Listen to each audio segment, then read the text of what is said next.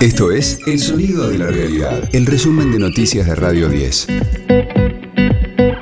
Hoy es viernes 27 de agosto, mi nombre es Sergio Marino y este es el resumen de noticias de Radio 10, El Sonido de la Realidad. Balearon a un diputado provincial en Corrientes. Se trata del legislador Miguel Arias, quien participaba de un acto de campaña para las elecciones del domingo en esa provincia.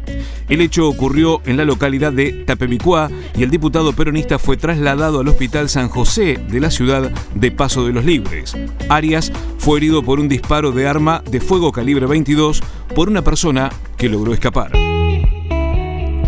Imputaron a Alberto Fernández por la fiesta de cumpleaños en Olivos. El fiscal Ramiro González lo investigará junto a los otros asistentes al festejo por incumplir su propio decreto de aislamiento. El presidente propuso donar durante cuatro meses la mitad de su sueldo al Instituto Malbrán, según lo informó su abogado Gregorio Dalbón. Acá hay una falta absoluta de tipicidad en este acto. Si bien todos podemos decir que es una foto que a nadie nos ha gustado, que estuvo mal, él pidió disculpas al pueblo y también prometió estar a disposición de la justicia. Nos pareció que lo que tenía que hacer era presentarse como un ciudadano, más allá de que él sea profesor de Derecho Penal y sin prejuicio de lo que pueda llegar a decidir el tribunal. Él va solo, no necesita abogado porque no hay delito. Consideramos ambos que era la mejor manera de antes de la imputación y veremos qué hacen ahora, porque lo que está proponiendo es una salida por el 59 inciso 6, que es una manera de terminar con una causa y pedir un sobreseguimiento que hace operativo, es algo que se hace. En septiembre aumentará la presencialidad en las escuelas de todo el país. Será para todos los niveles de enseñanza obligatoria, jardín, primaria y secundaria. El ministro Nicolás Trota amplió los detalles. Aquellas escuelas que hayan logrado la presencialidad plena con un metro y medio de distanciamiento dentro del aula lo deben sostener. Aquellos establecimientos educativos que no lograron ese objetivo pueden reducir el distanciamiento hasta 0,90 centímetros entre los estudiantes dentro del aula, sosteniendo la ventilación cruzada y el uso de tapaboca en todo momento, como otras medidas que están en el protocolo, y de manera excepcional en aquellos establecimientos educativos que con la reducción a 90 centímetros no se logre la presencialidad plena, se puede disminuir el distanciamiento hasta un mínimo de medio metro, pero compensando esa disminución con otras medidas para cuidar la salud. Los domingos, desde las 9.30, escucha a Iván Jagrotsky en El fin de la metáfora por Radio 10.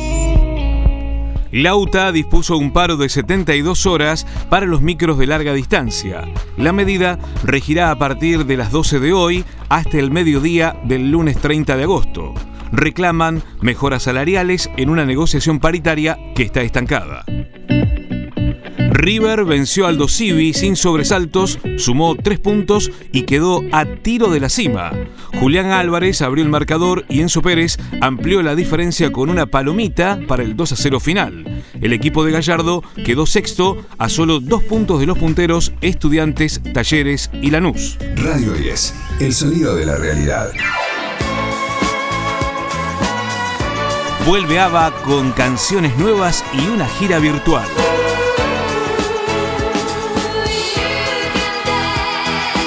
El grupo sueco lanzó un enigmático anuncio con el nombre escrito en amarillo azulado, la palabra Voyage, viaje en francés, y cuatro anillos fulgurantes representando a los músicos. Voyage será el nombre del espectáculo que recorrerá el mundo, en el que avatares holográficos de los cuatro integrantes serán los encargados de interpretar las canciones. La novedad musical pasa por cinco temas nuevos, a los que se sumará un documental en torno al regreso de la mítica banda que se separó en 1982. Este fue el diario del viernes 27 de agosto de Radio 10, el sonido de la realidad. El resumen de noticias de Radio 10. Seguimos en redes y descarga nuestra app.